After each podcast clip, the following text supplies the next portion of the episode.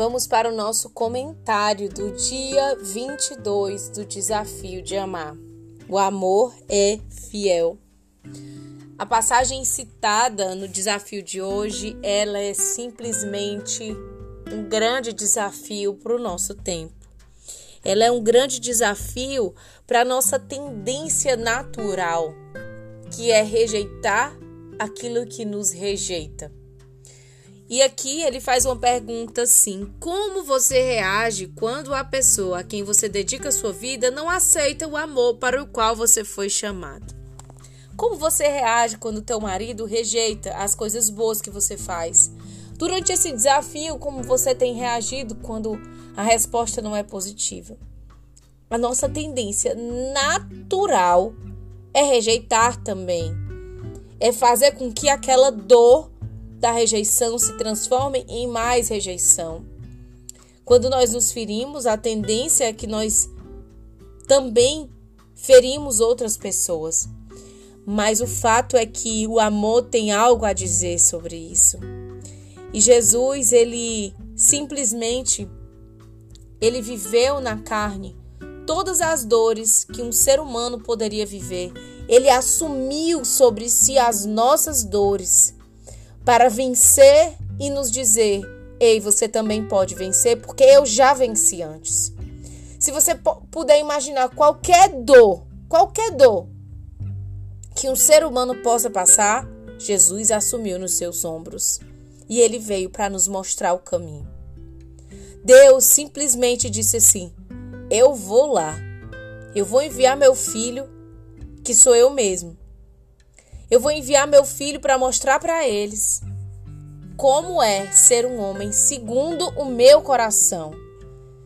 E esse homem segundo o coração de Deus, e esse homem que era Deus, ele simplesmente sofreu. Ele foi rejeitado, humilhado, traído, ferido. Ele assumiu a nossa dor para que nós pudéssemos vencer com ele.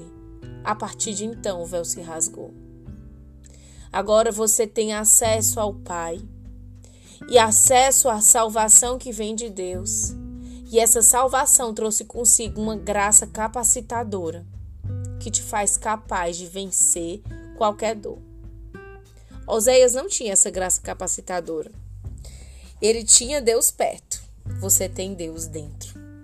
Não importa se a tua dor é grande demais. Jesus está querendo carregar ela contigo. Não importa se a rejeição que você sofreu foi grande demais. É o Senhor quem te capacita a amar, apesar de. Se você reage com rejeição, você não está se, parecendo com Jesus. Se você, ao receber uma ofensa, retribui com outra ofensa, desculpa, você não está seguindo os passos de Jesus. E o evangelho, ele de fato é confrontador. Eu não posso negar que nos, no mundo que nós vivemos hoje, isso é quase um absurdo. Nem nas igrejas às vezes se prega mais isso. Mas eu tô aqui para te trazer luz pelo que a palavra de Deus diz. O Senhor te capacita.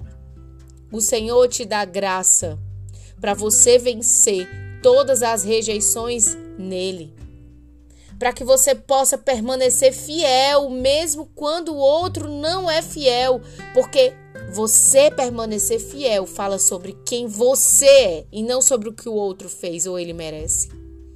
Muitas vezes assim, ah, mas ele me traiu, eu vou fazer igual. Ah, mas ele me traiu, eu vou deixar ele. Isso fala sobre você e não sobre o outro. Uma mulher que é capaz de permanecer fiel mesmo quando ela é rejeitada, mesmo quando não é correspondida, mesmo quando ela é traída. Essa mulher, ela fala de quem ela é e do Deus dela. Porque tudo é possível para aquele que crê. Mesmo que o teu marido esteja em adultério, mesmo que o teu marido esteja distante de ti, o Senhor pode mudar o teu coração e a partir de, do teu coração transformado, ele pode mudar o coração do teu marido através do teu exemplo, através do teu amor incondicional. Eu sei que esse chamado não é para todo mundo. Eu sei que não é fácil. Mas o Senhor quer te entregar hoje a graça capacitadora. Estende as tuas mãos que eu vou de derramar bênção sobre a tua vida agora. Estende as tuas mãos como quem recebe. Senhor Deus, Pai amado, Espírito Santo que nos capacita, que nos forma, que nos unge. Senhor Deus, eu quero que tu venha com poder, com unção derramar sobre os ombros dessa mulher, sobre a vida dessa mulher, sobre as mãos, sobre a mente, sobre todo o corpo dessa mulher, uma graça capacitadora. Capacita essa mulher para resistir, Senhor Jesus, à tentação de desistir. Capacita, Senhor Jesus, essa mulher para que ela possa amar mesmo quando o marido dela for infiel, quando ele não corresponder, mesmo quando o investimento não vem na hora, mesmo quando não há colheita, Senhor Jesus, ajuda essa mulher a continuar plantando teu amor. Ajuda essa mulher encher os celeiros do lar dela de amor, de plantio bom porque quando você planta boas sementes, você colhe. O Senhor te fala isso hoje. Mesmo que hoje você esteja colhendo aquilo que não plantou de ruim, ou que você acha que não plantou de ruim, saiba que a partir da tua, da tua, do teu plantio de hoje, o Senhor vai fazer brotar os mais doces frutos para o teu casamento. Recebe essa palavra e recebe também do Espírito Santo de Deus as armas necessárias para lutar essa guerra. E as armas são a palavra de Deus, a oração e a autoridade que Deus derramou pra, nos, em você, para que você possa lutar em oração. Saiba que as batalhas que você vive no teu casamento, elas são muito mais espirituais e emocionais do que reais. Você não luta contra o seu marido.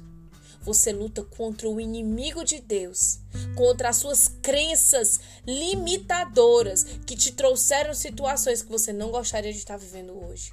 O teu inimigo não é o teu marido. O teu inimigo é você mesma, as suas crenças e o inimigo de Deus que se utiliza de tudo isso para destruir o teu casamento. Senhor Jesus, eu te peço que hoje, Senhor, essa mulher tenha um novo ânimo para seguir essa jornada de desafio.